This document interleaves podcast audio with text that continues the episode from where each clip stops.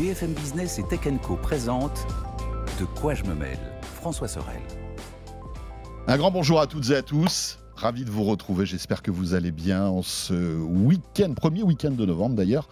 Euh, c'est de quoi je me mail, toute l'actualité de la tech, euh, vous le savez, une heure en audio, en vidéo, à la radio, à la télé sur BFM Business le week-end et dès le vendredi midi en podcast.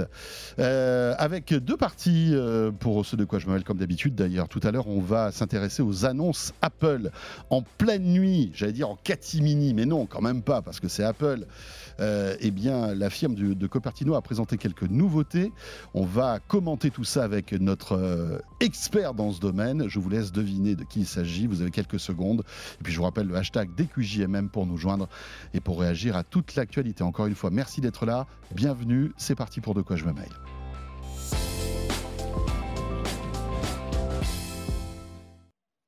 Et donc le club de la presse IT avec Anthony Morel. Salut Anthony. Salut François, salut à tous. Ravi de te retrouver. Eh ben, un plaisir partagé. Comme toujours, Anthony que vous euh, appréciez le matin sur BFM Business, mais aussi euh, à l'heure du déjeuner avec Estelle Denis sur RMC, RMC Story. Et en face de toi, c'est Olivier Frigara. Salut Olivier. Salut François. Voilà, c'était mon tous. petit quiz du début en fait, qui était euh, l'expert Apple. Ben voilà, maintenant vous le savez, euh, Olivier, qu'on regarde attentivement et dont on scrute sa chaîne pour avoir les nouveaux épisodes de On refait le Mac. On refait le Mac, effectivement. On a- Vous voyez mes cernes, on s'est couché tard lundi soir. Et oui, c'est ça. Enfin, d'ailleurs, tu t'es pas couché euh, Non, visiblement. je suis que vu la 24-24 rapidité, euh, depuis, depuis. Voilà. vous avez vous avez commenté en direct la keynote là? Oui, on a fait l'effort de le commenter en direct. C'était à une heure, non? C'était à 1h du Une matin. heure ouais. du matin. Waouh. My God. Bon, la keynote était courte, donc euh, on a Ouais. pu se coucher très vite derrière, mais on en reparlera.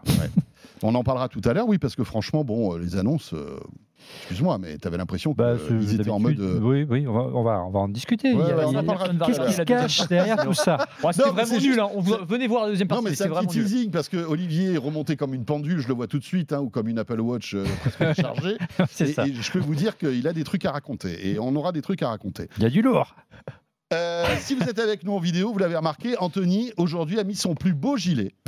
Par balle. C'est son gilet pare-balles parce que bien évidemment, il est tellement sollicité par euh, les- des foules d'admiratrices qu'il est obligé de se protéger. Exactement. Quand il sort de la radio, vous le savez, euh, ici, euh, à côté Les du snipers. métro Ballard, bah voilà. Donne pas l'adresse en plus. euh, oh là là. Voilà, c'est ça. Ah, elle n'est pas connue. Anthony, Anthony, Anthony. Donc voilà, il a ce- sa, sa nouvelle protection. Ouais. Non, plus sérieusement, euh, on va parler de jeux vidéo parce que en ce moment se déroule euh, la Paris Games Week à Paris, porte de Versailles. Versailles.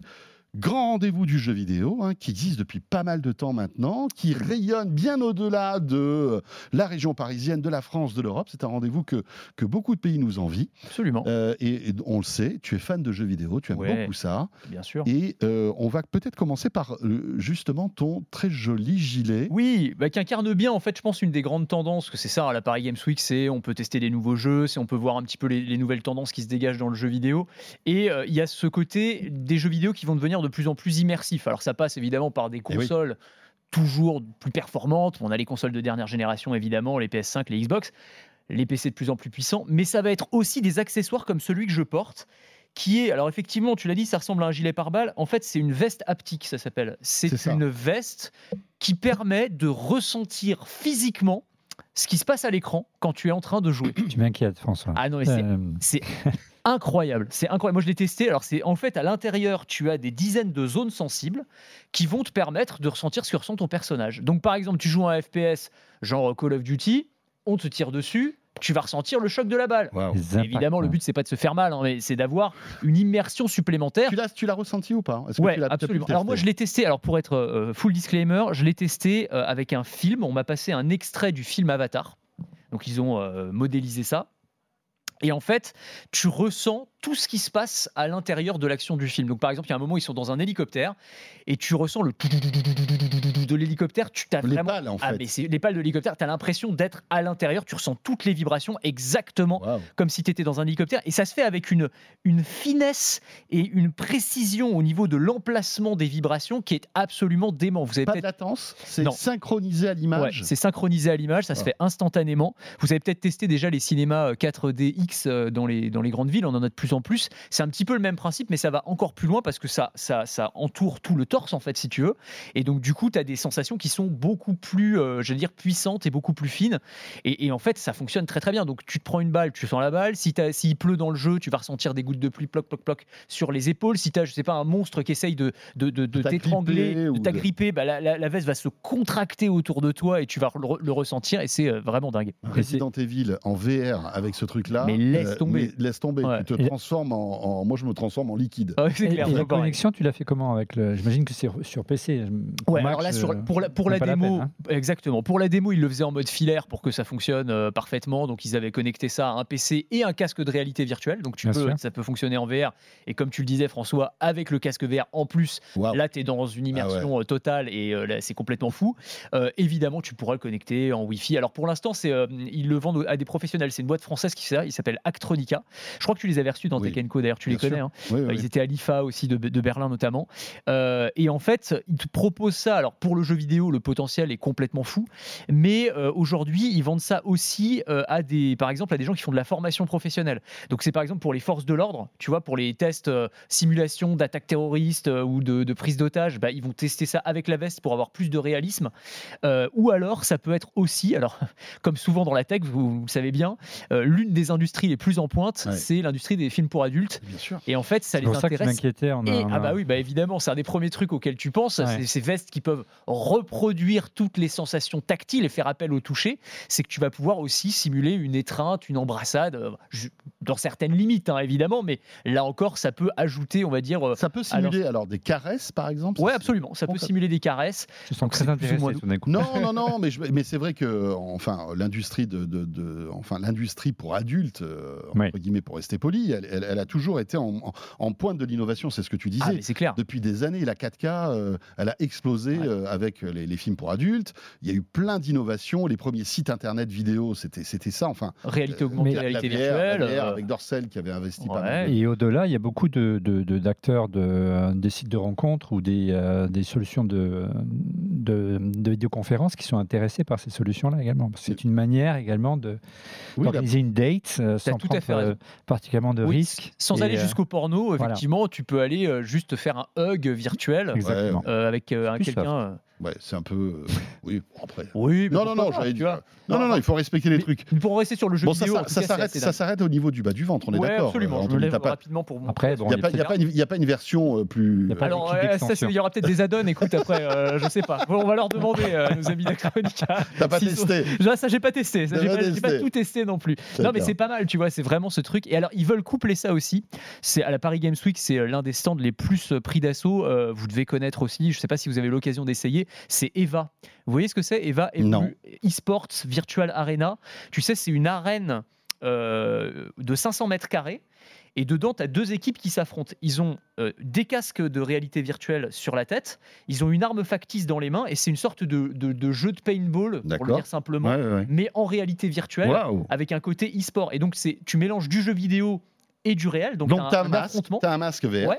Ok Donc un Quest ou un HTC ou je sais pas quoi. Exactement. T'as t'as une. Un gun, Un gun. factice. Voilà. Et euh, en fait, tu t'affrontes, mais tu cours en fait dans l'arène. C'est une arène de 500 mètres carrés. D'accord, donc l'arène est est reproduite en VR. Voilà, Donc tu, tu, tu vois ton environnement, tu exactement. sais où t'arrêter, etc. Sauf que évidemment l'arène euh, dans le monde virtuel, tu peux te retrouver dans la jungle ou sur une Tout base lunaire, tu peux fait. n'importe quel décor. Et donc tu as des gars qui courent, donc tu te prends une bonne suée, hein, parce qu'en plus c'est des équipes, il y a des compétitions e-sport, donc de haut niveau, etc. Et t'as des, obstacles, tu peux te cacher et, Et tu tout peux ça. te cacher, effectivement, et puis il faut essayer euh, de voilà d'éliminer euh, l'équipe Ça adverse. doit être génial. C'est ça. génial. Et donc, du coup, ils veulent ajouter, enfin, en tout cas, Actronica est en train de discuter pour ajouter ça parce que t'imagines, si tu peux en plus ajouter les sensations quand tu te fais toucher, etc., là, ça va être complètement fou, quoi. Ce truc Eva, ça existe. Il y, a- y a des endroits où on peut jouer. Absolument. Partout en France, tu as des arènes maintenant, euh, dans toutes les grandes villes. D'accord. Euh, tu en trouves euh, bah, vraiment T'as testé grandes ça ou pas? Ouais, c'est fou. Alors pour ceux qui ont la chance d'aller à la Paris Games Week, vous pouvez le tester. Euh, et vraiment, il y a plein de monde qui essaye et euh, c'est c'est assez génial. Et sinon, tu peux. euh, ils, en, ils en ont lancé même euh, à l'international. C'est une boîte française qui fait ça aussi. On a y compris aux États-Unis. Je crois que c'est à Orlando qu'ils en ont lancé. Je peut-être je dis une bêtise, mais en tout cas, ils en ont lancé. Et ils font ça dans les centres commerciaux, dans des. C'est euh, souvent dans des zones, euh, zones commerciales, Ouais, c'est tu ça. vois, euh, en proche banlieue ou ce genre de choses, parce qu'il faut, faut, faut un peu de foncier, quoi, tu vois, 500 Ouais. mètres carrés, il faut quand même un peu euh, de moyens. Euh, mais c'est une franchise, en fait. Tu peux, euh, si tu es intéressé, d'ailleurs, investir, acheter une franchise et lancer ton, ta- ta- ton site d'e-sport, quoi. Intéressant. C'est assez rassurant ce que tu nous décris parce que d'une part, euh, le- on nous parlait pendant des mois et des années du métaverse qu'on allait tous jouer à distance et qu'on voit avec le succès de la Paris Games Week que les gens ont besoin de se réunir et, et de partager un moment, que ce soit un moment virtuel mais un moment quand même. Je trouve ça assez réconfortant.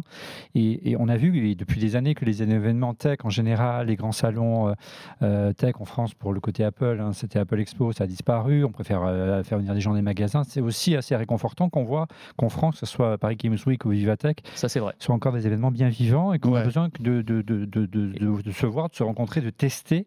Absolument. Euh, et, Et- ça, Ouais. euh, je- je- voilà, c'est. euh, Ouais, non, non, c'est vraiment positif. Euh, Paris Games Week, c'est aussi parce que c'est rendu possible aussi parce qu'en France, on a un écosystème dans le monde du jeu vidéo qui est extrêmement riche. C'est-à-dire qu'on a beaucoup d'entreprises très talentueuses. Ouais. Alors, on pense forcément à Ubisoft parce que c'est Ouais. très gros, euh, mais euh, derrière, il y a énormément de studios. euh, alors, ça va de Asobo à, Ouais. euh, à Dontnod, on peut en citer plein, sûr, bien Focus, sûr. etc., etc. Avec deux, on va dire, deux Voodoo. capitales de jeux vidéo. Enfin, il y avait Bordeaux il y a très longtemps. Oui, hein, mais toujours. hein, ils sont Toujours. ils sont toujours très et Lyon, bien sûr, qui était le, le- on va dire le, le- le siège de. Ubisoft aussi, je crois. hein. Alors, Ubisoft, C'était C'était Montpellier, c'était pas Montpellier. Montpellier, Ubi- Ubisoft, Infogrames ils à l'époque. t'avais Infogrames. Absolument. C'est devenu Atari, ouais. Ouais, voilà. Ouais. C'est dingue quand même. Donc Ouais. c'est vrai qu'on a, on a quand même cette culture du jeu vidéo.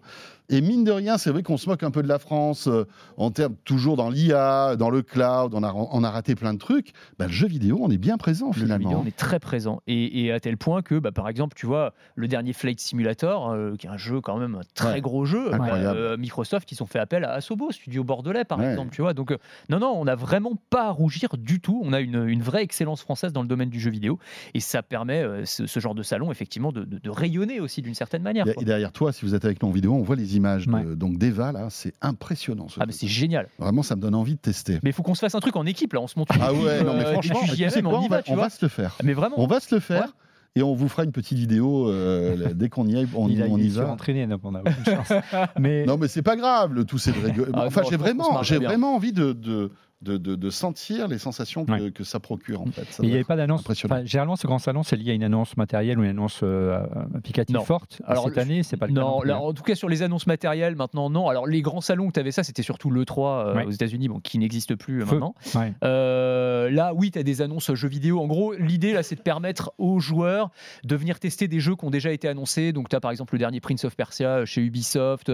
Tu dois avoir le, le jeu Goldorak, le Festin des loups, qui était pas mal attendu aussi. Enfin, il y a, il y a plein de jeux. Tu peux les tester et il y a un côté extrêmement euh, convivial aussi. C'est ça qui est assez, euh, assez sympa aussi. Alors, ce qui est intéressant, c'est que, bien sûr, voilà, c'est vraiment la mecque du jeu vidéo, hein, cet endroit-là. Euh, Il y a énormément de, de- de- de personnes qui viennent, avec en plus cette. euh, il faut se rendre compte qu'aujourd'hui, l'âge moyen du joueur, c'est 39 ans. Ouais. C'est- ça qui est dingue. hein. On- enfin, on s'en rend compte. Nous, alors, on vieillit parce qu'on on fait partie de cette, cette génération du jeu vidéo. Mais voilà, on est de plus en plus nombreux et vieux à jouer aux jeux vidéo. De plus en plus, de plus, de 70% de la population C'est dingue. qui joue. Alors, euh, Et autant avec- d'hommes que de femmes, d'ailleurs, en plus, a- je crois. a- hein. oui, en tout cas, c'est on est proche de la, On est proche de la parité. Alors, sachant que est considéré comme joueur, euh, tu vois, le gars qui joue euh, une fois à Candy Crush euh, tous Un les trois mois, c'est un Ouais. joueur. Voilà. Ouais, voilà, c'est ça. Voilà, c'est toujours ça. Entre celui-là et je dis, je, je dis Oui, pas oui, oui, faire oui, une bien sûr. hiérarchisation si tu veux, mais c'est pas exactement la même Ouais. chose que Et le, celui fait- qui- et le mec fan de Call of Duty qui passe toutes ses nuits, joue, euh, c'est pas voilà, pareil. exactement. Euh, Du coup, le, intéressant- le oui. budget, le budget, vu l'âge vieillissant et euh, que c'est des gens actifs, hein, les les budgets explosent en matière de jeux vidéo. Absolument. Pour Ouais, l'achat. Ah oui, Tu as tout à fait raison. Et, ça se voit aussi d'ailleurs sur les prix de tout ce qui est rétro gaming, hein, où donc les, les- les vieux jeux euh, des euh, Nintendo. Sega d'époque, moi je suis un petit peu collectionneur, les prix ont explosé. À les, fait. les jeux de Nintendo, Bien de sûr. Super Nintendo en boîte, parce, parce qu'effectivement il y a un public pour ça, que c'est un public de cadra quinca euh, qui ont un pouvoir d'achat. C'est leur Madeleine de Proust. C'est leur Madeleine de Proust et ils sont prêts à dépenser parfois Ils beaucoup n'avaient pas les moyens quand ils, avaient, quand ils étaient ados de s'acheter les consoles de dernière génération, ils se font plaisir. Et là maintenant, ils se font plaisir. Euh, mais moi, typiquement, je rêve d'avoir une borne d'arc- une bonne, une borne d'arcade chez moi. Quoi. Ah ouais, ouais, ouais. Ça serait tellement cool. Ouais. Il y a des trucs en plus. Enfin, il y a plein de boîtes qui font ça. Euh, T'as Neo Legend notamment. Pense, Legend, ouais, super avec des centaines de jeux, euh, etc. Quoi. Enfin, ça, c'est vraiment le top. Et en France, il y a l'association Emo5 qui travaille beaucoup autour là, de la, de la pré- perser- pré- préservation de, de- de- de l'historique et de l'histoire des, des jeux vidéo et de l'informatique en général. hein. Tu fais Donc, bien de les mentionner, ouais, Ouais, ouais. super boulot. Et il y avait, tu sais, tu te souviens ce, ce projet de musée du jeu vidéo? Oui, euh, en oui, France, oui, alors oui, qui avait oui. ouvert À la défense. à la défense et qui finalement avait fermé. Je crois qu'il y avait une obscure histoire de d'ascenseur qui fonctionnait pas. Enfin, c'était un truc euh, Euh, c'est très la- débile. débile. qui avait poussé en fait euh, à la fermeture de ce musée qui était. qui- enfin, il faut, il nous faut un musée du. jeu Évidemment, mais surtout, euh, c'est- et puis ça, ça nous permettrait d'asseoir notre légitimité dans ce domaine-là, nous, la France. J'ai un, un petit scoop pour toi, mais euh, il y aura un jeu musée du jeu vidéo en Corse? Non, Ouais. en Corse, Ouais, et dédié au Mac. c'est vrai? plus. Tiens, bah Voilà. écoute, tu viendras nous en Ah, parler. c'est génial ça. Euh, je sais pourquoi il dit ça, parce que évidemment, il est, il- la Corse et Olivier Frigara, ça. c'est- Ouais, c'est- on est deux. Bah, je sais que vous êtes tous les deux de la Corse. Je me sens. Ouais, peu, euh, oui, il y a oui, un voilà. collectionneur là-bas fou. Euh, on avait fait une émission dans Refait le Mac il y a, il y a, il y a- il y a- juste avant le confinement, il y a deux ans. euh, on a été voir un, un monsieur charmant, euh, retraité, euh, qui avait près de 250 Mac chez lui, Mon Dieu. dans son garage, et il a tout collectionné depuis, depuis des années. Et, euh, Ah ouais. et il voulait s'en débarrasser parce que forcément, à un moment donné, Ouais, euh, bah oui. il voulait déménager, aller dans le sud, euh, justement en Corse, et il a trouvé, un- il voulait se- il a trouvé un passionné de jeux vidéo que je salue, qui est de Bastia et qui a racheté son stock, qui avait déjà son propre stock à lui. Il veut en faire un vrai, euh, Un vrai jeu, ah oui, euh, de jeu vidéo, pourquoi euh, et un lieu de célébration autour de l'histoire de- d'Apple et du Mac en particulier. Génial. pas Pas mal ça. Ah ouais, pas mal. Puisqu'on est dans le jeu vidéo, euh, on ne peut pas ne pas évoquer l'IA parce qu'elle est présente aussi à la Paris Games Week. Le jeu vidéo va être révolutionné, Anthony, par l'intelligence artificielle. Ouais. ça, c'est certain. Comme tous les secteurs, c'est vrai, on en parle euh, toutes les semaines ici, hein, mais c'est vrai qu'il y a une vraie révolution dans le domaine de- du jeu vidéo, c'est-à-dire que ça va transformer à la fois la façon dont on joue et la façon de concevoir Bien les jeux. sûr. Mm. Euh, si on regarde la façon de concevoir les jeux, c'est. euh, alors, il y a plein d'exemples. hein, Blizzard, par exemple, commence à utiliser des algorithmes qu'ils ont conçus en interne et qui vont les aider à euh, fabriquer des personnages à la demande, ou des niveaux à la demande, ou des scénarios, pourquoi pas. Mais dans le style qu'ils choisissent. C'est-à-dire que, par exemple, tu peux demander bah, fais-moi les trois nouveaux personnages euh, elfiques euh, dans le style de World of Warcraft, euh, Burning Crusade. Voilà. Et tu vas avoir tes personnages qui vont arriver, qui vont être quasiment faits, et ensuite, tu n'as plus besoin, t'as plus qu'à les retoucher, quoi, finalement. Donc, ça, c'est la première chose. Tu vas pouvoir t'en servir pour écrire des scénarios. Ça, c'est Ubisoft qui a un outil qui s'appelle Ghostwriter, par exemple, qui permet, un peu comme un chat GPT, si tu veux, adapté pour le jeu vidéo, d'écrire des lignes de texte pour les personnages et de générer euh, des scénarios à la demande. Et on a beaucoup parlé, tu sais, de la grève des scénaristes d'Hollywood en disant, euh, bah, en fait, euh, ils Ouais. ont peur d'être remplacés par l'IA. Mais dans le jeu vidéo, la révolution, elle est encore plus grande parce que si tu prends des jeux, ce qu'on appelle des jeux bac à sable, euh, les jeux sandbox, où le joueur a une liberté quasiment totale, en fait, on va pouvoir, grâce à ces outils, créer une infinité d'histoires à l'intérieur de l'histoire, quoi, si tu veux. Et ça va donner une Ouais. Richesse. qui humainement était, était impossible. Mais c'est ça en fait, ça va être complètement fou. Et tu as eu il y a quelques, alors c'était pas la Paris Games Week, mais c'était il y a quelques mois, Nvidia, le patron d'Nvidia qui avait fait une démonstration de ce qui pourrait être un peu le jeu du futur. Où en fait, donc c'était un, jeu euh, steampunk, euh, un, jeu de science-fiction, et en gros, tu avais un, dialogue qui s'engageait entre deux personnages. Aujourd'hui, quand tu as un dialogue dans un jeu vidéo, c'est euh, tu choisis sur ta manette une boîte de dialogue, tu as réponse A, réponse B, réponse C, et tu interagis comme ça avec les personnages. Là, en fait, tu peux avoir un- un- une discussion en langage naturel. C'est-à-dire tu discutes, tu parles à la manette, tu as un micro dans la manette, et grâce à l'IA, donc type ChatGPT, couplé à des algorithmes de clonage de voix, bah, tu peux en fait discuter avec le personnage. Le personnage comprend ce que tu lui dis et va faire une réponse euh, qui va être générée en fonction de ce que tu lui dis. Donc tu peux avoir des discours, des dialogues qui sont hyper riches, hyper dynamiques, enfin des trucs qui étaient absolument impossibles jusqu'ici. Mais je pense que ça, ça va- Ça va Ouais. donner une richesse incroyable, Ouais, je pense que ça va apporter encore plus d'affect sur certains jeux vidéo. sûrement. Euh, et puis peut-être aussi améliorer euh, en fait toute la partie euh, quand on a des, des- je sais pas moi des ennemis qui sont gérés par l'informatique et enfin des, ça- je pense que ça va révolutionner aussi tout l'aspect jeu réseau sans être en réseau en fait parce qu'on va avoir des adversaires qui vont être gérés par l'IA Et de taille. et de taille avec Mm. qui on pourra dialoguer euh, qui seront malins comme, comme nous. Et, et ça, ça va être hyper intéressant, en fait. En marge de, de la Paris Games Week, j'ai rencontré une start-up euh, franco-américaine euh, qui, en- qui- qui travaille plutôt sur le casual gaming hein, et qui s'intéresse à l'intelligence artificielle pour développer des jeux de casual gaming, mais développer des jeux. Euh, sans ils sont développeurs, mais voilà, l'idée c'est de partir de jeux existants comme un Temple Run par exemple, qui est un jeu très connu sur iOS et sur Android, mais qui peut heurter certaines populations. Temple Run, les Incas, mais c'est pas forcément les Incas qui vont sauver le. Voilà. L'idée c'est de personnaliser via l'intelligence artificielle ces jeux en fonction des communautés Oui, de les zoner, en de quelque les sorte. zoner très facilement, très rapidement. Ah ouais. Plutôt bien vu. Voilà. Et l'idée, c'est ces jeux, bah, c'est toujours les mêmes principes. On peut les décliner à l'infini, on peut les personnaliser pour des marques, Ouais. on peut les personnaliser pour des classes d'âge, etc. etc. Mhm. Et c'est vrai que en matière d'intelligence artificielle, tu parlais de scénario, mais on peut parler aussi de développement pur. clairement. Il y a des briques qui peuvent être construites euh, quasiment euh, en 100% Ouais, avec l'IA C'est aujourd'hui. des gains de productivité énormes parce que ce que tu disais à l'instant, c'est vrai que c'est des choses qui pourraient être faites Mm. assez facilement par des développeurs humains, mais sauf que ça prend du temps, c'est- c'est c'est des capacités euh, humaines et de, de temps et d'argent. Et là, tu, tu demandes à l'IA et elle te le fait en. Et donc, tu peux personnaliser des jeux qui étaient plutôt des jeux de mass market euh, et les rendre euh, sur des cibles très pointues et faire que tu augmentes encore la durée de vie de ces jeux et, euh, et tu vends de plus en plus. Ouais, hyper intéressant. Euh, avant de refermer le, le chapitre euh, Paris Games Week et jeux vidéo, est-ce qu'on parle de NFT aussi? Ah, les NFT dans, dans la, à la Paris Games Ouais. Week Tu te rappelles l'année dernière, Ah bah. euh, c'était un sujet qui était évoqué. Ouais, ouais, absolument. Euh, on pouvait acheter des personnages, enfin, ou des, des accessoires, des trucs comme ça. Tu as vrai. eu l'écho de cette, cette Écoute, année j'ai pas fait où attention finalement, cette année. comme tout ce secteur-là est en train de retomber Ouais, et de disparaître euh, alors disparaître, t'es un peu dur. Non, Moi, je- non, mais en tout j'irai cas, pas jusque-là. en sommeil. Ouais, voilà, exactement. Moi, je pense qu'effectivement, enfin, comme tout ce qui est Web 3 en ce moment, c'est un petit peu retombé, le soufflet est un peu retombé clairement. Et non, t'as raison, c'est une bonne question. J'ai pas, pas fait attention. Peut-être que je suis passé à côté Ouais, de ouais, ouais, trucs, hein. aussi. mais c'est clairement pas, il y a pas la hype. je sais en qu'Ubisoft. Voilà, parlait beaucoup de ce truc-là l'année dernière et visiblement, on en parle un peu moins. Moi, j'y crois bon. beaucoup pour le jeu vidéo quand même. C'est-à-dire que cette idée que tu vas pouvoir en fait posséder virtuellement un objet, un skin pour un de tes personnages, par exemple, ou, euh, ou une arme dans Counter Strike, ce qui est déjà le cas aujourd'hui, sauf que tu la possèdes jamais vraiment complètement. Là, avec le NFT, tu auras vraiment un titre de propriété euh, virtuelle qui te permettra Mais- ensuite de l'échanger, etc. C'est bizarre, on est... moi je suis C'est- pas tout à fait d'accord avec toi. Je pense que c'est vraiment quelque chose qui est. En fait, c'est- c'est euh, c'est- c'est un parti pris intellectuel où tu adhères à ça, ou tu n'y adhères pas. Et, et- et je pense qu'il faut voir si Mm. les gens sont prêts à investir encore de l'argent, alors qu'on voit qu'on donne de l'argent partout pour, pour tout, en fait, pour se dire je m'approprie quelque chose de virtuel, en quelque sorte, pour, me, pour me, simplement me satisfaire en me disant que ça m'appartient. Ouais. C'est- euh, c'est compliqué à expliquer, hein, Oui, c'est oui, très oui, abstrait, mais, je, mais je, je suis je suis pas aussi sûr que toi que ça que ça décolle. Mais on verra, On on, verra, va voir, on on, verra. va voir.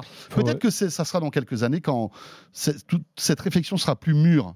Oui, c'est vrai. Quand tu auras eu le, le, le halving du Bitcoin déjà l'année prochaine, euh, à mon avis, va faire beaucoup. Tu vas voir que on va reparler euh, des on va reparler qui étaient un petit peu endormis. Oh, on, on verra. J'ai une question pour Anthony. Est-ce qu'il y a eu un, un effet Apple Vision Pro euh, en matière de, de réalité mixte et réalité augmentée? Très bonne question. Euh, J'ai pas eu l'impression pour l'instant. Je pense que tout le monde observe ça et on attend de voir parce que personne n'a pu le tester quasiment Oui, c'est un produit qui n'existe pas Euh, en fait dans l'absolu. Ouais, mais- pas sur le marché encore. Non, c'est vrai. Mais euh, attends, t'imagines couplé avec la, la Wow. veste haptique là?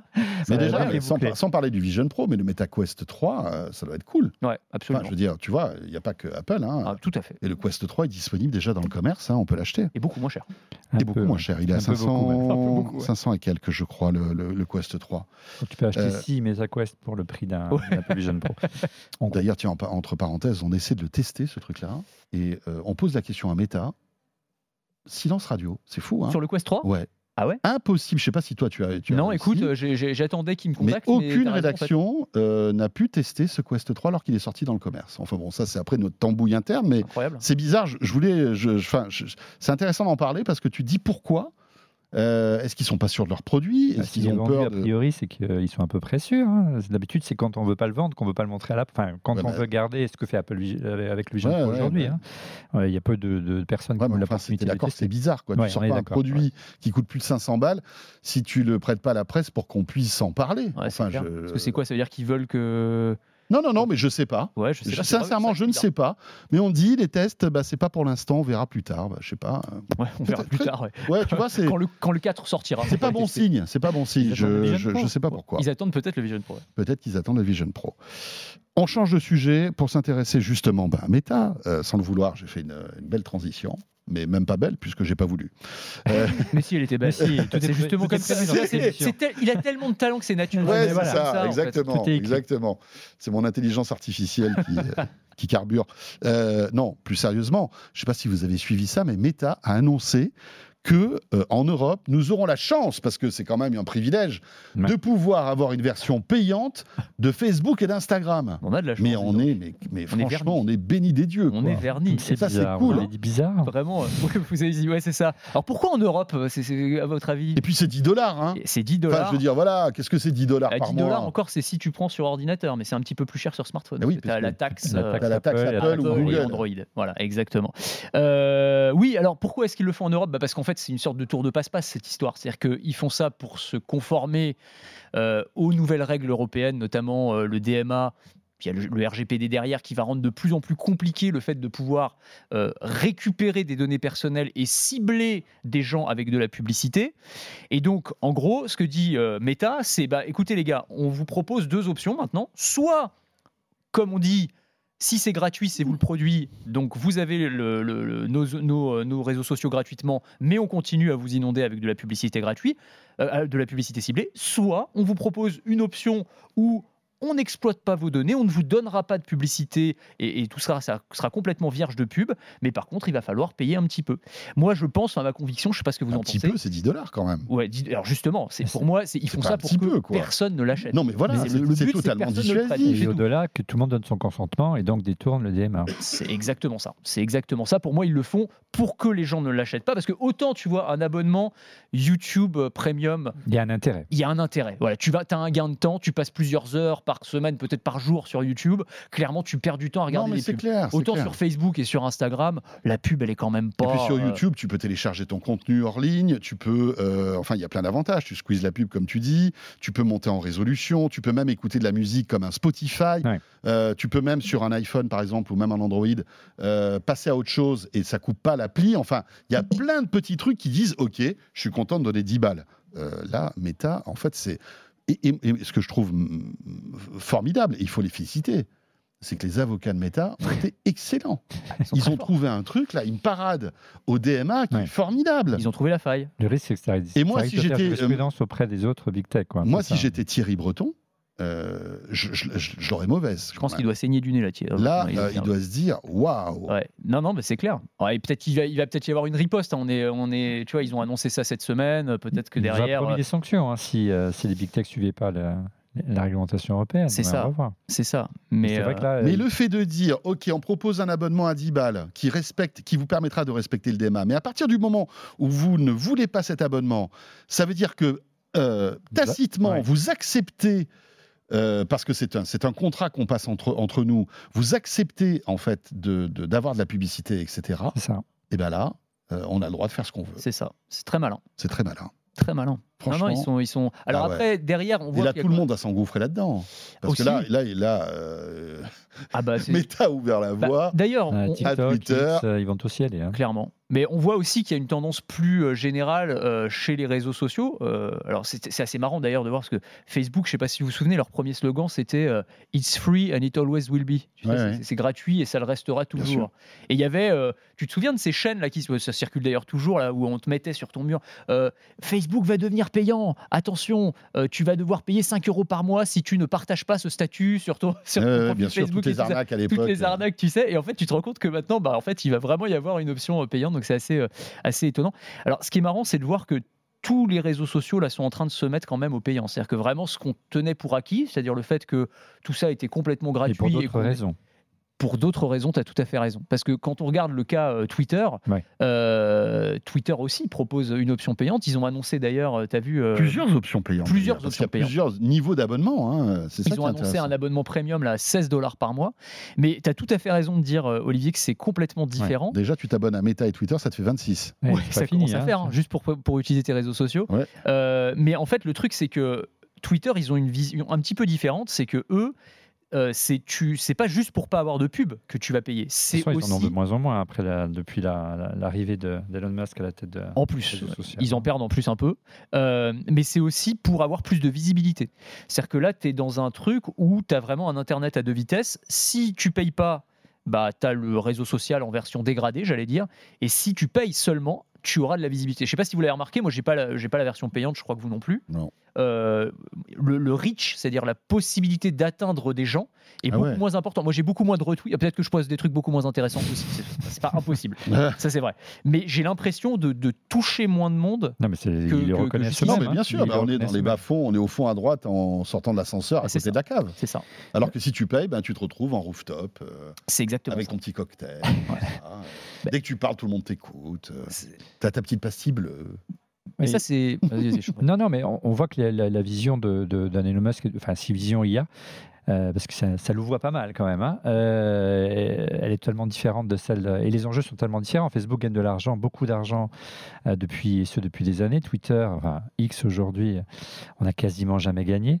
Le fait d'avoir changé beaucoup de choses en matière de modération leur a fait perdre près de 50% de leur chiffre d'affaires en matière de publicitaire. Donc c'est une catastrophe thermonucléaire hein, pour, pour Twitter. Ils ont, de toute façon, avaient l'intention de le rendre payant parce qu'il y a une vision qui va au-delà et d'en faire un- un- une sorte de couteau suisse et un outil à tout faire, un peu comme il existe en Chine aujourd'hui notamment ou dans les pays asiatiques.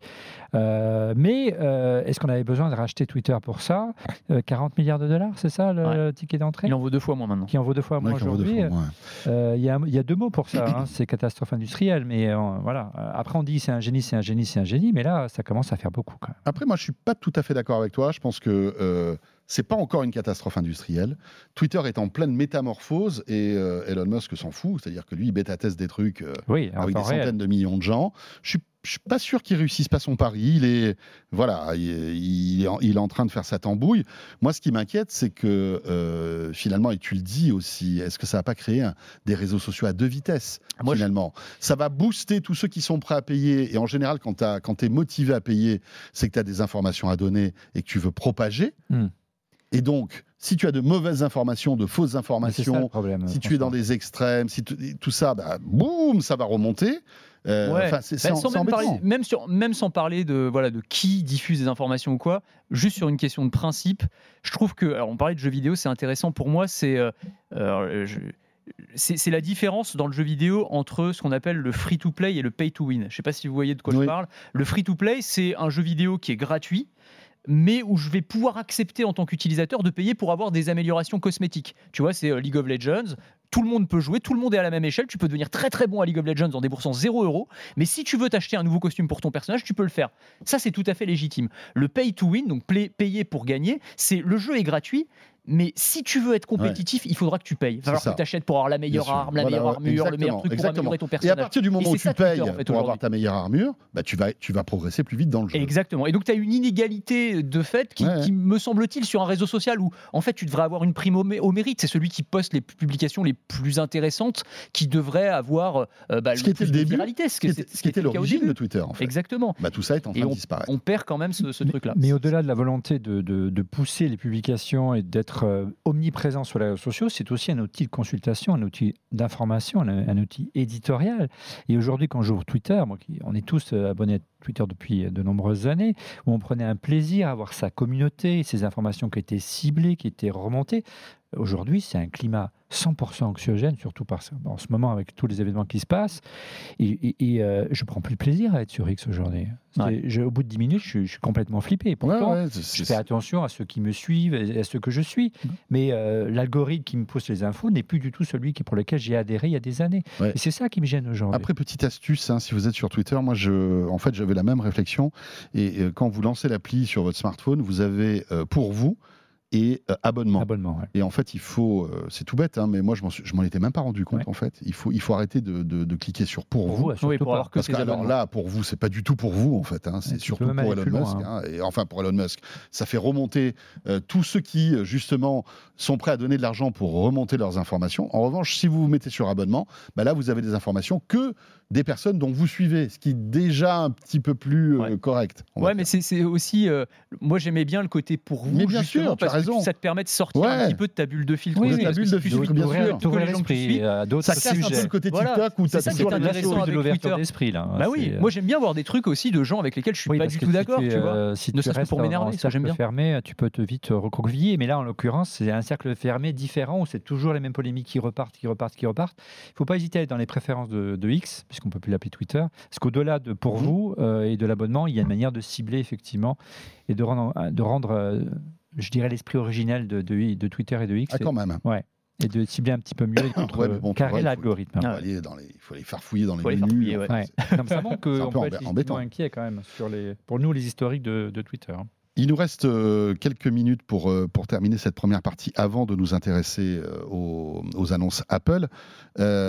Parle-nous de ce produit de Motorola. Euh, qui a été présenté. Il y a Ah oui, pas mal oui, de vidéos qui, euh, qui- qui Ouais. sont sur les réseaux sociaux, qui est assez étonnant. C'est une espèce de concept d'écran qui, euh, qui se tord en fait. C'est bizarre, ouais. C'est bizarre, C'est- hein. C'est ça, c'est un bandeau. Ouais, alors on sait pas en fait, c'est un truc un peu hybride. Donc c'est un smartphone parce que le form factor c'est quand même euh, c'est assez euh, volumineux. Bracelet. Voilà, tu peux le mettre comme un bracelet ou comme une montre. Donc as en gros vraiment c'est la taille d'un smartphone mais qui s'enroule autour de ton bras pour que tu puisses t'en servir comme d'une euh, montre connectée. Alors on n'a pas eu beaucoup plus d'informations euh, de la part de Motorola, euh, si ce n'est ces vidéos qui sont, c'est vrai, assez spectaculaires, hein, puisqu'on voit vraiment ce- cet écran qui peut se, se- se- se tordre dans tous les sens. Je suis pas convaincu, convaincu à titre personnel que ça devienne le form factor du futur, mais c'est intéressant de voir qu'il y a beaucoup de réflexions en ce moment sur à quoi ressemblera le futur du smartphone. Est-ce que ce sera encore un smartphone? Est-ce que ce sera un hybride? Est-ce que ce sera une montre? Est-ce que ce sera un pins qu'on portera euh, au- au- euh, sur sa chemise, comme certains euh, l'imaginent, avec de l'intelligence artificielle embarquée qui permettrait d'avoir des interactions soit avec de la voix, soit avec de la gestuelle? Bon, il y a plein de choses qui sont en train de se mettre en place. Est-ce que Motorola a juste voulu faire se, se faire un petit coup de pub parce Oui, que c'est une marque, euh, tu vois, bien un joué. peu euh, moribonde, plutôt bien joué. Je sais pas ce que tu en penses, euh, Olivier. Je suis pas, je suis pas trop trop convaincu quand même. Bah, euh, L'idée de montrer qu'on innove, c'est intéressant. C'est vrai que si on revient dans la sphère Apple, ça fait, euh, on ne peut pas dire qu'Apple aille vraiment sur ce terrain-là, malheureusement. Euh, et c'est vrai que les fabricants de, de téléphones Android euh, ont mis l'accélération sur les écrans euh, pliables. Le premier, c'était Samsung. Beaucoup de fabricants chinois. Motorola est devenu chinois par d'ailleurs depuis. Oui, hein. Euh, acheté par Lenovo, hein, ouais. rappelons-le. Et, euh, et c'est vrai que c'est une belle démonstration, mais ça reste euh, une démonstration euh, techno. Je ne suis pas certain que le form factor soit, soit Non. celui-là. Et C'est puis, euh, intéressant, mais euh, ça va correspondre à une niche de marché. Et, pour, et puis pour avoir euh, quand même euh, assisté à pas mal de CES, ça fait des années qu'on voit ce type de truc. Ça, c'est vrai aussi. Euh, T'as raison. Les, les- les écrans qui se tordent. Là, visiblement, euh, il y a- il doit y avoir des composants électroniques. Enfin, c'est pas que l'écran. C'est-à-dire qu'il y a des. Enfin, c'est un téléphone La finalement. carte mère qui, doit être. Voilà, c'est ça. Il y a Mm. tout, tout, tout, tout le truc. Mais euh, l'écran qui se tord, ça existe depuis. Ah euh, oui, oui, non, des mais années. clairement. ouais. Ça, c'est Ça, clair. je, je- je le vois éventuellement se vendre en Chine ou, ou à Dubaï, mais je suis pas, je suis pas certain pour le marché Ouais. européen ou américain, tu vois. Comme on dit, c'est plus sur un proof of concept finalement pour dire voilà, on Oui, arrive à faire ça. niche, hein, mais Après, euh, est-ce que ça peut déboucher sur autre chose quoi? On verra bien. On revient dans un instant. Deuxième partie de De quoi je me mail. Euh, il a euh, eh bien veillé toute la nuit pour nous, on peut dire. Et on le remercie. On le remercie. Ouais. Franchement, regardez, il a un teint euh, Ouais. formidable. C'est, Nous, on a bien dormi Ouais, nous on a, on a bien dormi. Euh, Olivier Friga a assisté à la keynote d'Apple, qui a duré une demi-heure en plus. hein. Ouais, ils, étaient, ils pressés. Je pense qu'ils avaient envie de se coucher. Non, mais il y a Enfin, des non, ils très pas- avec mais bien sûr, évidemment, euh, nouveau Mac, MacBook Pro, il y a aussi un nouvel iMac. Euh, Et puis Apple le- qui se met aux jeux vidéo. il y a, il y a- François. il y a Ah. Apple qui se met aux jeux vidéo. On reste dans la thématique. Et Ah, je pense Anthony, que ça va voir. intéresser Anthony. On parle de tout ça dans la deuxième partie de Quoi je me mets. Alors, si vous êtes sur YouTube, ça sera le deuxième module. Si vous êtes à la radio, à la télé, vous ne touchez à rien. Euh, et si vous êtes en podcast, là non plus, vous touchez à rien. Ça arrive tout de suite. À tout de suite. De quoi je me mêle sur BFM Business et Tech Co. BFM Business et Tech Co présente De quoi je me mêle François Sorel. Deuxième partie de ce De quoi je me mail. Merci d'être toujours là pour commenter les annonces Apple euh, qui se sont déroulées cette semaine, en pleine nuit en tout cas en Europe. hein. C'était, euh, tout ça a été diffusé depuis New York, je crois bien. Ouais. On va en parler avec euh, Olivier Frigara qui est avec nous. Vous le savez, l'auteur du podcast On refait le Mac. Et puis Anthony Morel qui est évidemment journaliste maison chez nous. Alors, Olivier, on t'écoute attentivement. Fais-nous rêver. Qu'est-ce qui a été annoncé lors de cette keynote Apple Alors, on s'attendait à du lourd parce qu'on ne comprenait pas tellement pourquoi euh, Apple faisait une conférence comme ça à un horaire assez inhabituel, à New York plutôt qu'à Cupertino.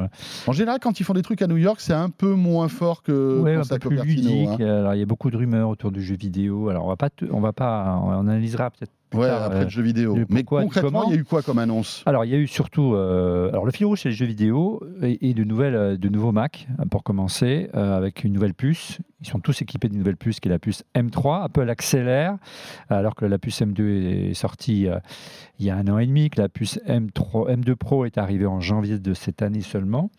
Euh, La M3, M3 Pro, M3 Voilà. Max, M3 Ultra est déjà là. C'est la puce maison d'Apple, la hein, puce maison rappelons-le, hein, d'Apple. puisque depuis Apple- quelques années, Ouais. Apple s'est désolidarisé d'Intel et fabrique ses propres puces maison, hein, euh, voilà, parce que c'est meilleur. hein. Et, et, euh, et donc, le, fait maison est meilleur. C'est toujours meilleur. C'est toujours Et meilleur. ça rapporte plus. et ça ça rapporte plus. moins d'argent. avec une philosophie qui se veut différente de la, de la techno d'Intel, qui est pas de la recherche euh, de la puissance brute à tout prix, mais de la meilleure efficience entre donc Ouais. le meilleur rapport entre Le rapport puissance et consommation d'énergie. Et là, ils sont assez forts. Bah, C'est une technolo, une architecture à ARM, bien sûr. On sait que euh, nos amis de Qualcomm avaient répondu euh, sur ce terrain-là, avaient sorti une puce qui était la plus puissante du marché, euh, gravée à 4 nanomètres. Et ben, Apple vient de répondre avec la M3, gravée à 3 nanomètres, on est raccord, et euh, qui offre aujourd'hui l'une des plus puissantes du marché, ou du moins la, la meilleure efficience euh, du marché. Ce qui est- Apple, Apple qui maîtrise bien le 3 nanomètres, hein, puisque l'iPhone 15, le 15 Pro, je crois, Ouais, 15 Pro et c'est 15 ça. Pro Max, et euh, les en fait, le processeur est gravé en 3 nanomètres. c'est le premier euh, Donc smartphone. ça y est, c'est quelque chose qui est. Alors, TSMC, maîtrisé. il faut rendre à César ce qui est à César. Le fondeur, c'était TSMC, mais c'est vrai que Apple a, a financé euh, les usines et les chaînes, euh, les wafers de, de- de- de TSMC pour en faire aujourd'hui l'un des leaders et passer devant Intel, ce qui, encore une fois, moi, me stupéfait euh, quand on pense que Mm. l'avance qu'avait Intel il y a quelques années. euh, et puis, une philosophie différente qui fait que la puce intègre tous les composants essentiels. C'est-à-dire qu'il y a la puce, il y a le GPU et il y a la mémoire qui est intégrée et la gestion des entrées-sorties Alors GPU, processeur graphique. processeur graphique, euh, alors que d'ordinaire, eh bien, on prend le meilleur CPU du marché, on prend à côté un chipset pour les entrées-sorties, on prend le meilleur GPU du marché aujourd'hui, c'est plutôt du Mm. Nvidia, mais, mais ça nécessite énormément de puissance, énormément de consommation d'électricité, évidemment, et, euh, et ça peut poser problème, notamment en matière d'autonomie. Et il semble que le marché bascule vers, plutôt vers, vers cette idée d'efficience chère à Apple, puisque Qualcomm suit le même chemin. Par contre, Intel est un peu dans la panade. ouais.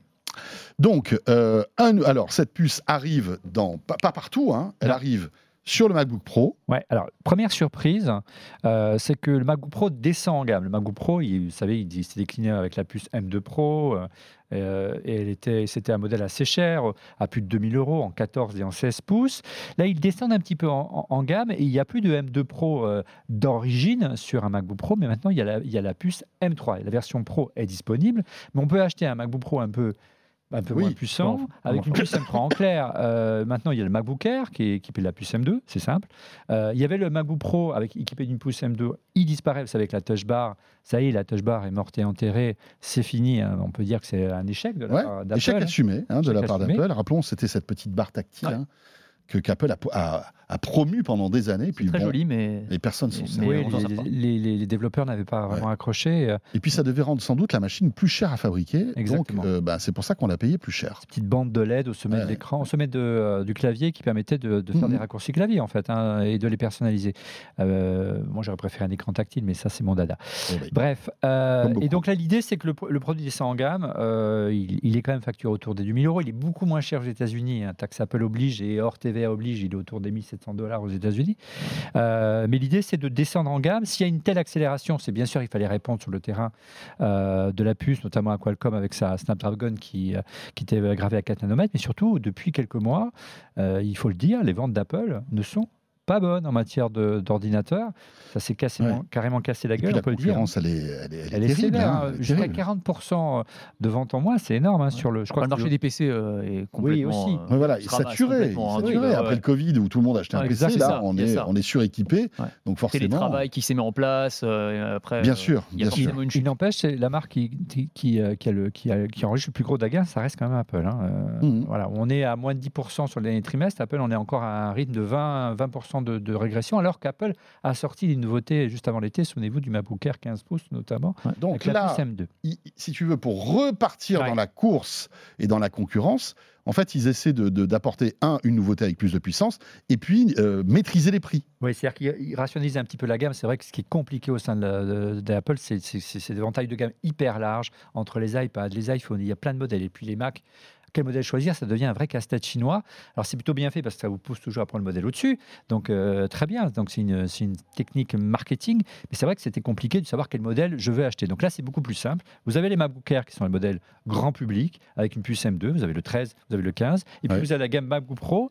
Et vous n'avez pas forcément besoin, quand vous êtes un pro, d'avoir de l'ultra puissance. Ouais. Vous avez euh, la possibilité d'avoir une puce M3 et puis après M3 Pro, M3 Max et M3 Ultra. Ça monte jusqu'à, je crois que c'est 7000 dollars, je crois, si tu prends Ouais. euh, La le. version toute haute gamme, même jusqu'à tout haut de 8000 gamme, 8000 8000. euros aujourd'hui. ouais. Ouais. Euh, ça, c'est vraiment pour faire une, station de travail portable. Voilà. Euh, donc, il fallait répondre sur ce terrain-là, il fallait relancer euh, les ventes, répondre à- sur le terrain de Qualcomm. Et puis, euh, ce qui est, euh, ce qui est euh, assez étonnant, c'est depuis quelques mois, on a déjà parlé dans cette émission, Apple a euh, une volonté de, se, euh, de revenir sur un terrain où il était absolument pas présent, c'est celui des jeux vidéo. Et gagner la légitimité, cette légitimité dans le jeu, c'est pas gagné. hein. Enfin, c'est compliqué. C'est marrant parce qu'historiquement, Apple, c'était vraiment. Moi, je- quand j'étais gamin, avais, Apple, c'était vraiment le truc nul pour les jeux vidéo. Ah Ouais, C'était tout sauf ça. vois, Ouais, ouais, C'était bien tout sûr. sauf ça, Ouais, exactement. sûr. et euh, tu as raison, maintenant, y compris dans leur communication, tu, tu sens qu'ils ont envie d'y aller. Alors, on l'a vu depuis maintenant, allez, bah, à peu près un an, un an et demi, avec l'arrivée de la puce M2. euh, ils ont commencé à nous faire des démos de jeux AAA, alors qu'il n'y avait plus de jeux, quasiment de jeux AAA sur Mac. Euh, et puis, on disait, mais vous êtes sûr? Est-ce comment vous allez réussir à convaincre euh, les développeurs? Parce que c'est ça l'enjeu, les studios, de venir euh, euh, d'abord, avant de convaincre les consommateurs, il faut des jeux. Euh, et là, dans la puce M3, ce qu'ils ont fait, c'est qu'ils l'ont blindé en matière de, GPU, donc c'est 15 à 20% plus rapide que la version précédente. Les premiers tests semblent dire que que j'ai pas vu moi personnellement, mais je, je lis ce qui se dit, que c'est aussi beau qu'une PS5 sur un petit iMac et sur un MacBook Pro 13 pouces. Ça donne envie, mais je demande à voir. Ouais. Il n'y a pas la bibliothèque d'une PS5. il faut Ouais, pas et encore faut-il qu'il y ait les jeux. Voilà. Tu vois Ouais, mais tu vois, enfin moi, ce qui m'avait marqué, c'était la, la- la keynote euh, des iPhone 15, hein, où Ouais. ils avaient fait des démonstrations de jeux AAA qui tournaient sur iPhone notamment, 15, euh, Resident Evil euh, est Village. arrivé- qui est arrivé cette semaine. Exactement, euh, c'est quand même pas rien. Ouais. Et euh, pour le coup, ça, ça tourne quoi. Donc, Ouais, euh, ça tourne avec des détails, avec euh, enfin tous tous les derniers, euh, le ray le, Voilà. voilà, qui est- le, le- on va dire le raffinement ultime en matière de jeux La vidéo. gestion hein. hardware du ray tracing, ça c'est leur argument pour convaincre les développeurs de se mettre aux jeux vidéo sur Mac. Euh, C'était arrivé, tu l'as dit, sur l'iPhone euh, 15 Pro au mois de septembre, euh, euh, implémenté dans la puce A17 Pro. Ça arrive maintenant sur, euh, sur la puce M3. Donc dès qu'une une machine, enfin, une machine d'entrée de gamme d'ordinaire, que ce soit Mm. sur PC ou sur Mac, elle n'est pas taillée pour les jeux vidéo. Apparemment, Apple veut changer ça. Est-ce qu'on sait ce que, euh, on, on peut expliquer ce que c'est le ray tracing ou pas?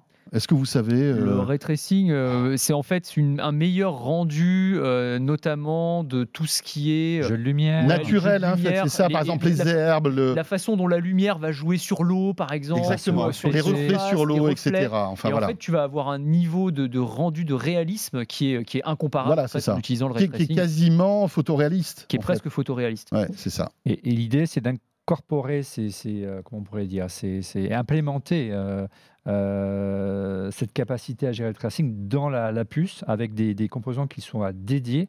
Ça fait que le reste n'est pas, n'est pas accaparé par ça.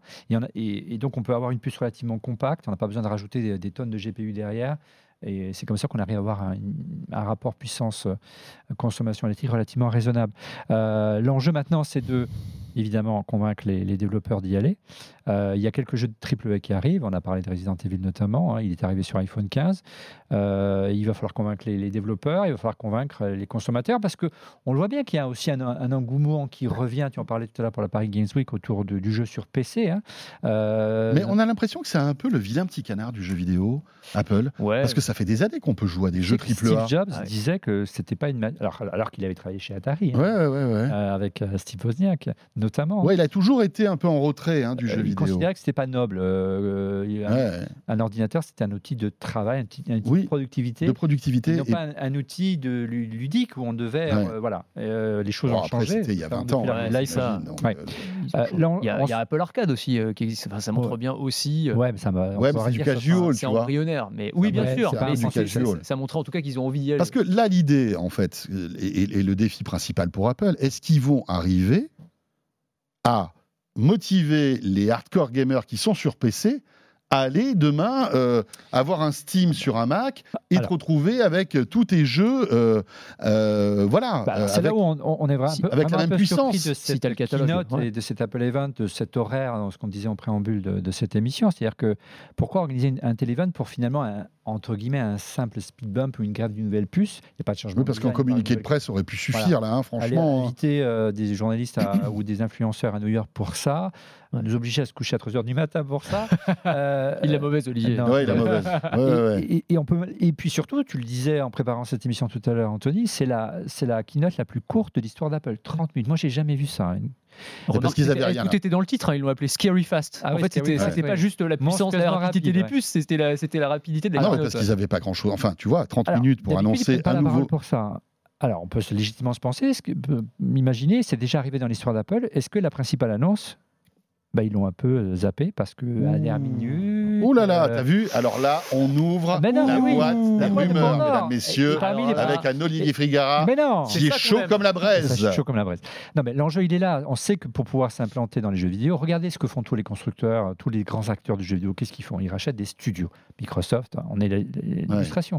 Apple, s'ils veulent convaincre, ils veulent convaincre. Tu crois les- qu'ils sont obligés de mettre la main au portefeuille et Ou acheter alors un développer leur studio propre studio. Ils l'ont Ouais. fait avec Apple TV+, ils l'ont fait avec, euh, dans plein de domaines. Ouais, mais là, c'est un et gros l'annonce chantier. n'est hein, pas quand même, arrivée. hein. Eh ben oui, bon, clair. Ils ont les moyens. Parce que hein. tu développes un studio, tu es obligé de racheter les meilleurs euh, Ah, créateurs de jeux, enfin les clair. meilleurs développeurs. Enfin, toi qui es un hardcore gamer depuis des années, Anthony, on est bien d'accord que pour pouvoir imposer et convaincre, on sait qu'ils ont fait plein de choses technologiquement parlant. Il y a un mode jeu dans macOS Sonoma, il y a l'arrivée de ce, de, ce, de ce- de- de- de ce langage graphique qui est Metal, que l'ensemble des, des développeurs de jeux vidéo trouvent très sympa d'ailleurs, mais Mm. c'est pas le standard des jeux vidéo.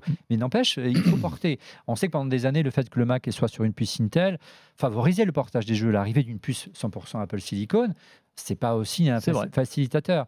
Euh, moi, je ne vois pas autrement euh, que, que de racheter ou, ou, ou du moins euh, Mm. monter sa Tu veux dire par là qu'on risque d'avoir une annonce bientôt euh, Non, mais il faut qu'ils montent leur studio. Parce qu'on Voilà, qu'il y a train de soit- discuter avec un très gros acteur. Ils étaient Ouais. en train de racheter Ubisoft. Mais non, et tu mais vois, bon, euh, voilà, tu, et- demain et- tu et- dis, euh, je rachète seconde, pas ils Nintendo, fait, euh, mais je dis, euh, je tous les jeux Nintendo Nintendo. arrivent sur Mac en exclusivité. Ouais. Après, gros pas, dans, pas la, culture d'Apple, hein, tu le sais, hein, Olivier, de, racheter, des, ouais. grosses boîtes comme mais ça. avoir hein. des, des- partenariats font exclusifs, plutôt comme ils des- avec des- Disney, avec un acteur, un gros éditeur. Bon, ils ont fait quelques rachats quand même, mais ouais. Oui, mais pas, pas parce qu'Ubisoft, ça va coûter bonbon. Ah oui, non, mais Ubisoft, c'était une hypothèse totale. Ouais, hein, non, non, je non, dis pas non, du mais tout qu'ils étaient. Il y a aucune ça rumeur coûte très bonbon, on, on Ouais, va ça- dire, c'est ça. Et- Juste un dernier truc, parce qu'il nous reste 40 secondes. Moi, ce qui, ce qui, est, ce qui est quand même assez flippant, c'est que tous les accessoires sont pas USB-C. oui, c'est ça qui marrant. Il lance un nouveau clavier avec une souris, c'est toujours du Lightning, les gars. a Ça, c'est l'iPhone. Ça, c'est- incompréhensible. T'as l'impression qu'il y a un gars qui a dit Bon, on est d'accord, hein, les, les claviers et la souris, on est bien passé en USB-C. Là, t'en as un qui fait. Oups, J'ai oublié, dis donc. J'ai complètement oublié On de. a du de- stock, c'est Tim, on a un peu J'ai oublié d'appeler Taïwan. Ça, c'est hyper Ouais, bizarre. C'est bizarre quand clair. même. Non, il faut pas oublier, pour revenir aux jeux vidéo, que c'est quand même un, un- un vecteur important. S'ils veulent s'imposer dans le marché de la réalité mixte euh, avec le casque Apple Vision Pro, les lunettes, euh, bah, ils seront obligés d'être un acteur euh, crédible sur le secteur Ouais. des jeux vidéo. Écoutez, vous savez quoi Ça nous donnera du grain à moudre pour les prochaines annonces euh, concernant Apple. Voilà, futur acteur du jeu vidéo. Le suspense est à son paroxysme. Merci à tous les deux. Merci. C'était top, comme d'habitude. Merci Anthony, mon fidèle compagnon de De quoi je me mail chaque semaine. Et puis merci à toi Olivier, toujours un plaisir, de plaisir. t'avoir, mon camarade corse. Euh, de On refait le Mac. J'étais le seul. euh, c'est quoi, Pinzou, on dit euh, Pinsout. J'étais le seul Pinsout du plateau. est-ce que tu es déjà allé en Corse? Écoute, non, j'ai jamais, je suis jamais allé en Corse. Non, mais venir alors là, mais visiter je sais, mais ça fait, mais je sais, je sais. Il va falloir, honte. il va falloir franchement. Je sais, c'est une. Toi qui es Nantes- Toi qui es de Nantes, il va falloir que tu, tu, tu viennes un petit peu Ah, plus dans le sud-est. Mais je ne demande que ça. Et ça te plaira, ça, ça c'est certain. J'en suis sûr. Euh, Il y a comme de la Nantes. 5G du Wi-Fi, tu vois. Nantes est une très belle ville aussi. Il y a de la 5G du Wi-Fi en plus, c'est vrai. Euh, ce de quoi je m'allais terminer. Merci de nous avoir suivis à la fois radio, télé, sur YouTube ou en podcast. Vous êtes de plus en plus nombreux d'ailleurs à nous écouter. On vous en remercie. À très vite, portez-vous bien et à la semaine prochaine, bien sûr. De quoi je me mêle sur BFM Business et Tech Co.